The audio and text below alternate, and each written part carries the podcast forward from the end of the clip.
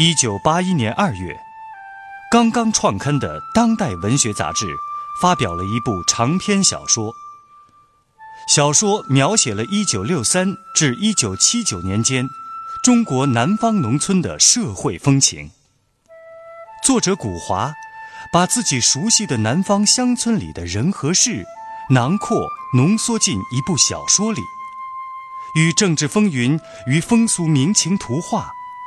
借人物命运演乡镇生活变迁，通过一幅幅生动的乡村生活图景，展示了大时代的深刻变化。请听长篇小说《芙蓉镇》，作者古华，由人民文学出版社出版，演播聂梅。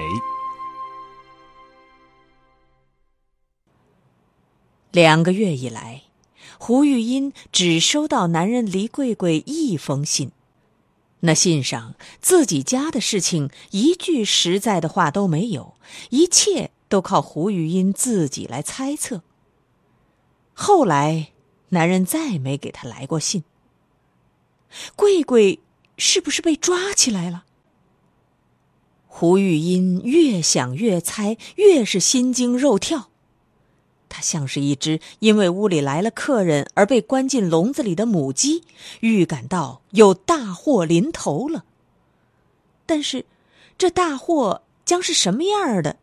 他没有听人讲过，也没有亲眼见过。是不是和五类分子那些人渣垃圾一样，一身穿的噼里噼嗒，脸快黑的像鬼？小学生一碰见他们就打石子、扔泥团儿围镇上一有什么运动斗争，就先拿他们示众，任凭革命群众骂、啐、打。天哪！假若这大祸要使自己也沦落成这一流的人，那可怎么活得下去呀？不会的，不会的，自己又没做过什么坏事，又没讲过反话，骂过干部。自己倒是觉得那老谷主任、满庚哥他们是自己一屋人，是父老兄弟。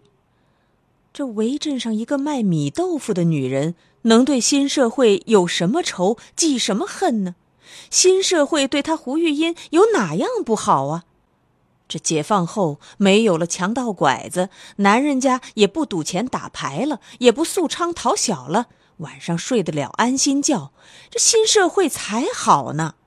要不是新社会，像自己这样一个人家，自己这么一副长相，早就给拐骗到大口岸上哪座窑子里去了呢？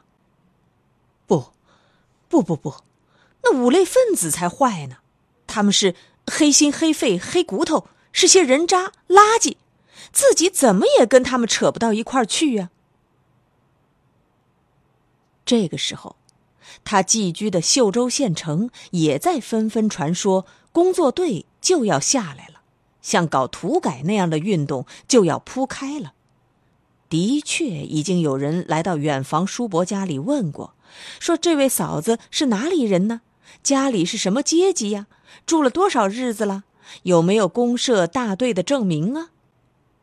胡玉英知趣识相，他还要自爱自重，不能再死皮赖脸的在叔伯家里挨日子，连累人。是福不是祸，是祸躲不过。他决定违背男人的劝告，回到芙蓉镇上去。也真是的，原先怎么就没有想到？越是这种时刻，越应该和男人在一起呀，就是头顶上落刀子，也要和男人一起去挨刀子呀；就是进坟地，也要和男人共一个洞眼儿啊。玉音呐，玉音，你太坏了，整整两个月把男人丢在一边不管，你也太狠心了。赶快，赶快，赶快回去！从大清早走到天擦黑，一路上胡玉英嘴里都在念叨着“赶快，赶快”，就像心里有一面小鼓在敲着节拍。他随身只背了一个工作干部背的那种黄挎包，里面装了几件换洗衣服、一只手电筒。他在路上只打了两次点心，一次吃的是蛋炒饭，一次吃的还是两碗米豆腐。那米豆腐的碱水放的重了点儿，颜色太黄了，还是不如自己卖的米豆腐纯白嫩软，油水佐料也没有自己给顾客配的齐全。那围着白围裙的服务员吊着个脸子，就像是在把吃食施舍给过路的人一样。哼，哪个上自己的米豆腐摊子上去，不是有讲有笑、亲亲热热的？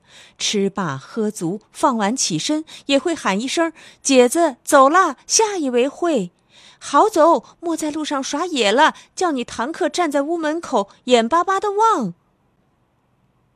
胡玉英一边吃一边这样想着：“唉，以后不会再有那样的日子了。”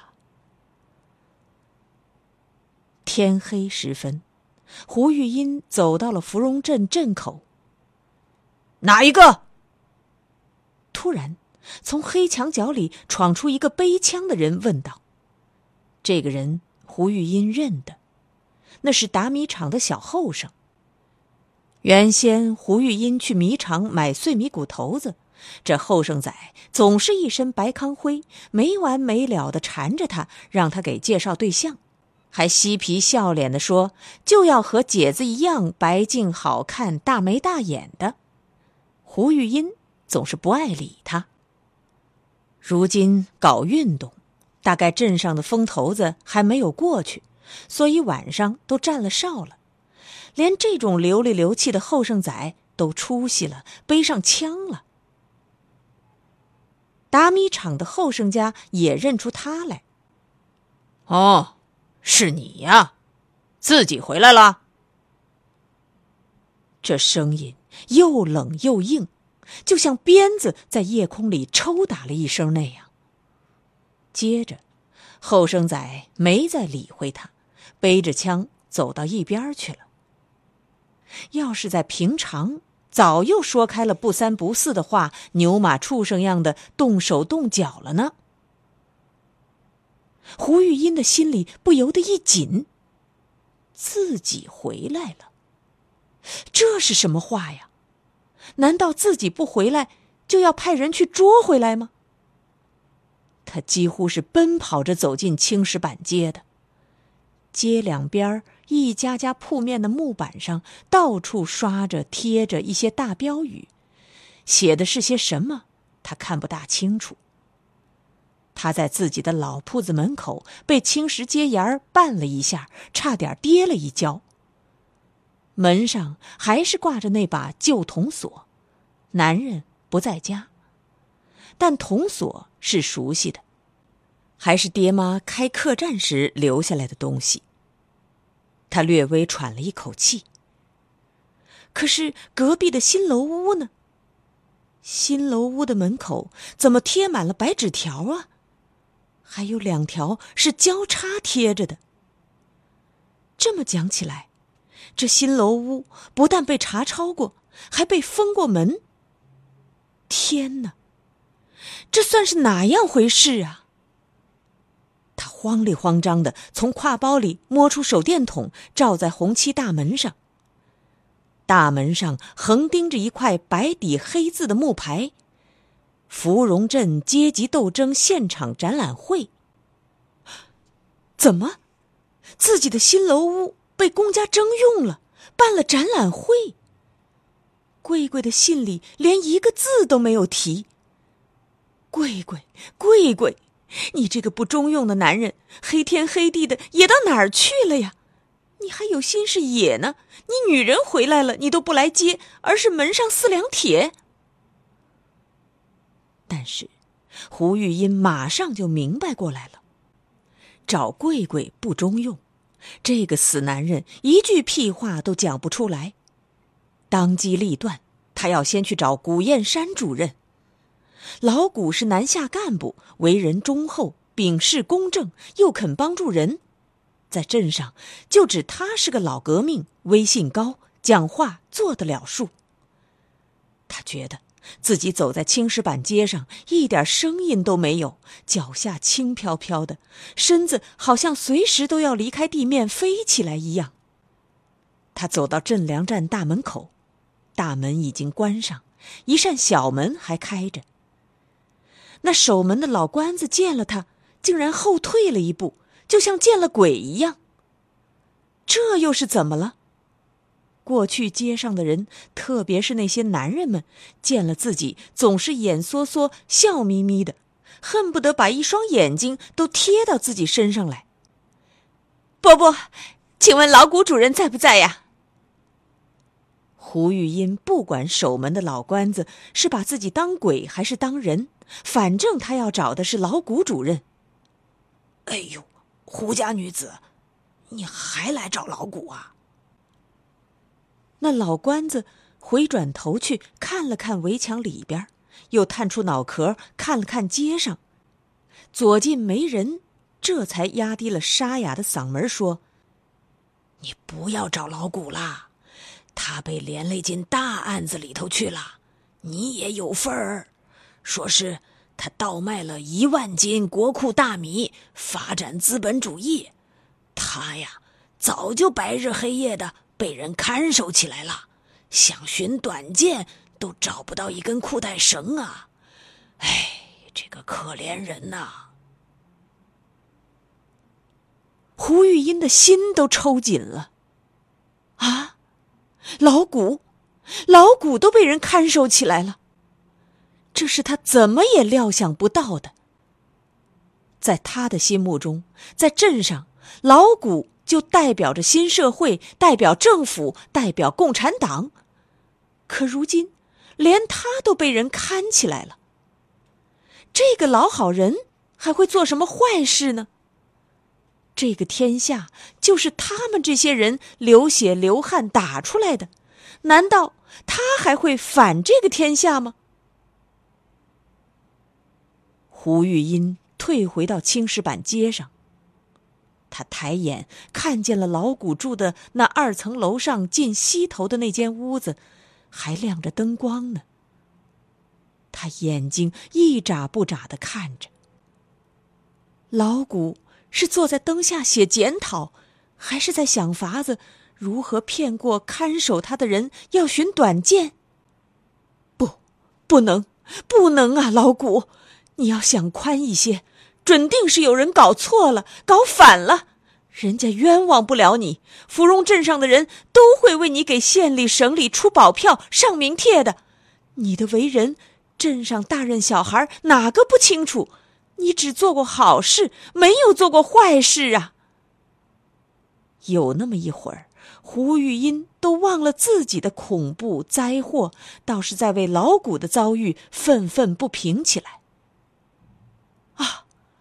天哪，想起来了，三个多月前，工作组女组长李国香来他的新楼屋，坐在楼上那间摆满了新木器的房子里，给他算过一笔账，讲他两年零九个月卖米豆腐赚了六千多块钱，也提到有人为他提供了一万斤大米做原料。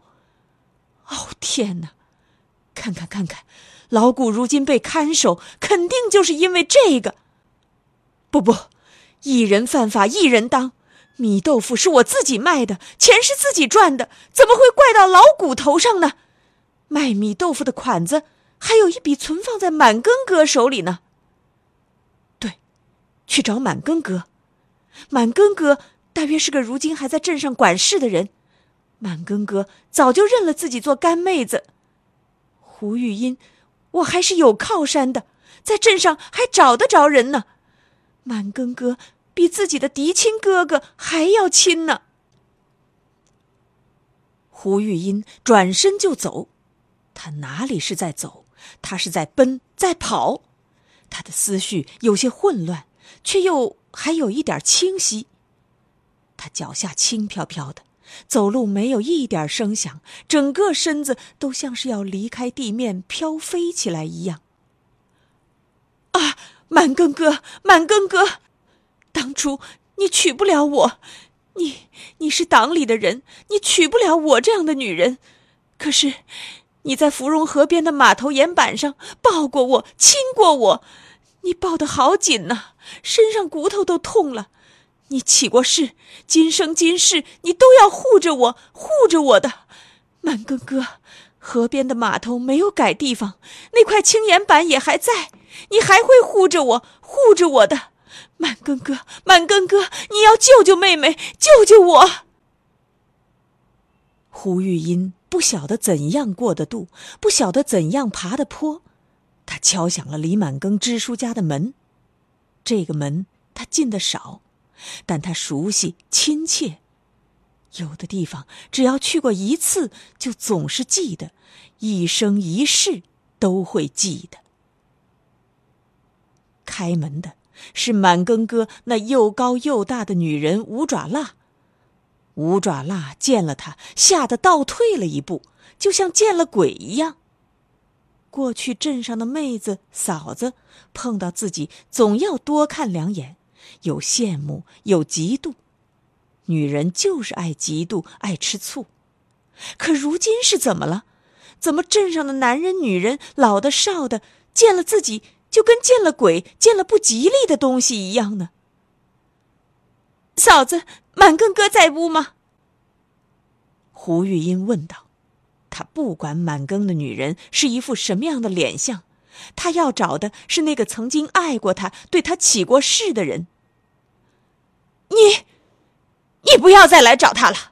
你差点害了他，他差点害了一屋人，这一屋的娘仔差点跟着他背黑锅。如今上级送他到县里反省学习去了，背着铺盖去的。我告诉你吧，你交给他的那一千五百块钱赃款被人揭发了，他上缴给县里工作组去了。什么？天哪！男人，男人，没有良心的男人，就像是一声炸雷，把胡玉音的耳朵震聋了，脑壳震晕了。他身子在晃荡着，他站不稳了。五爪蜡以为胡玉音说的是他自己的男人，他说：“男人，哼，你的男人也贼大胆了，还放出口风要暗杀工作组女组长。如今呢，到坟岗背去了。”说着，五爪蜡像赶叫花子似的，哐当一声关紧了大门。他家的大门好厚好重啊！胡玉音就要倒下去了。不，他不能倒下，要倒也不能倒在人家的大门口，真的像个下贱的叫花子那样倒在人家的大门口。他没有倒下去，他自己都有些吃惊，他哪来的这股子力气？他脚下轻飘飘的，又走起来了。他的脚下没有一点声响，身子又像要飘飞起来一样。贵贵，贵贵，你在哪儿啊？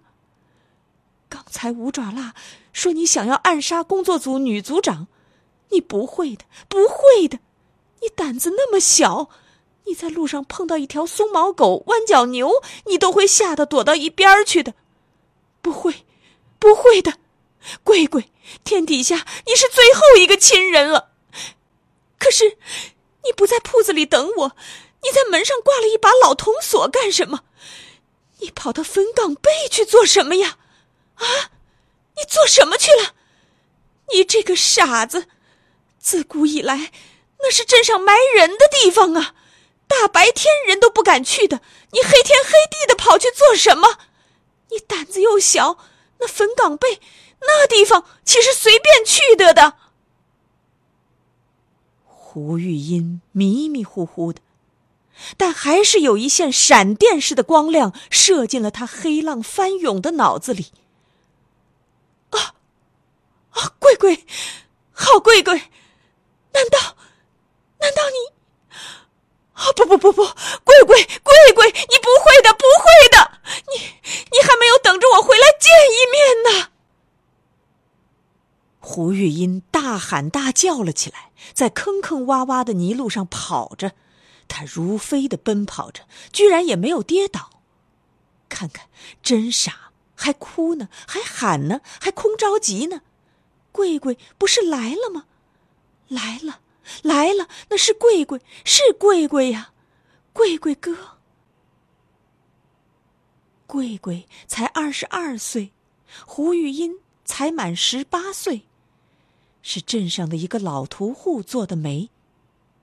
贵贵头一次和自己见面，瘦高瘦长的，清清秀秀的，脸快红的和猴子屁股一样，恨不得躲到门背后去呢。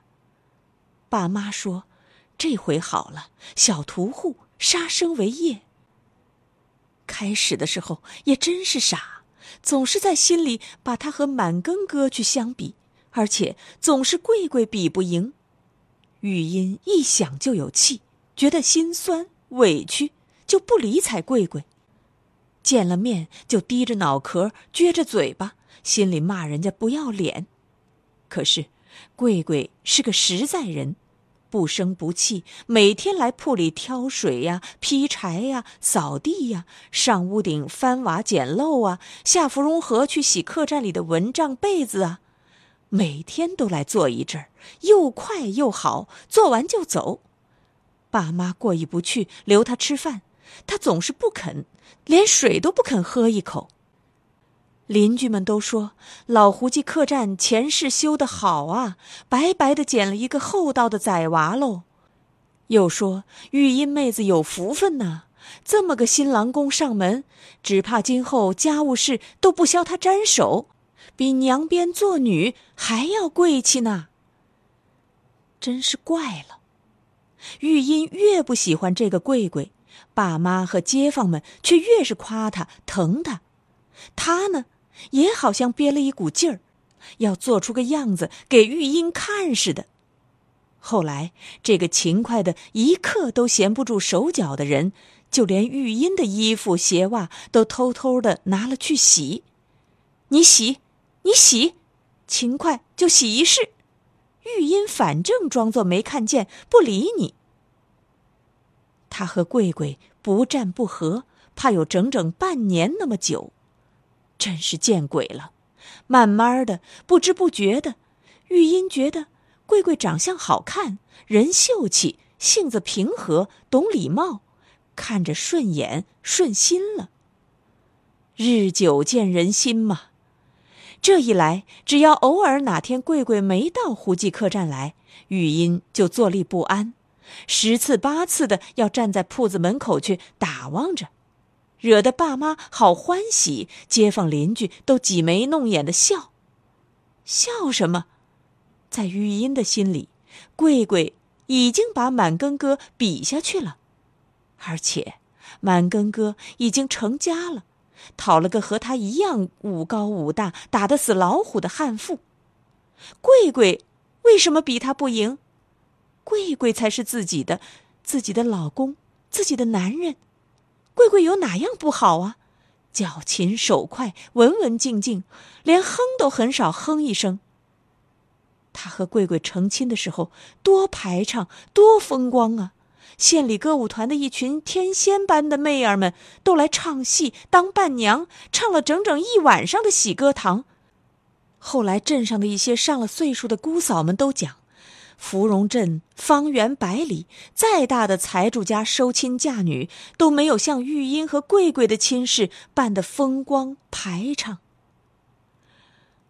风呼呼的叫，草向两边分，树朝两边倒。胡玉英在没命的奔跑，她觉得贵贵就在她的身边，陪着她，和她说着话。贵贵，贵贵。我们在一起，事事都合得来，因为你总是依着我、顺着我、听我的。你还讲我是你的司令官、女皇上呢。我也对你好，也没有使过性子。那些年，我们脸都没有红过。可我们也有烦心事，成亲六七年了，还没有生崽娃。贵贵，我们多想要个崽娃呀！我们，我们两个再好再亲。心里也总是不满足，总想要有个崽娃。贵贵，贵贵，你怎么不说话？你怎么总是皱着一副眉头？有什么不高兴的？你是怪我不该卖米豆腐，不该起了那栋发灾的新楼屋吗？为这事儿我们争了嘴，我还用筷子头戳了你一下，因为你竟然想贱价卖掉它。可是，可是你，你别不理我呀！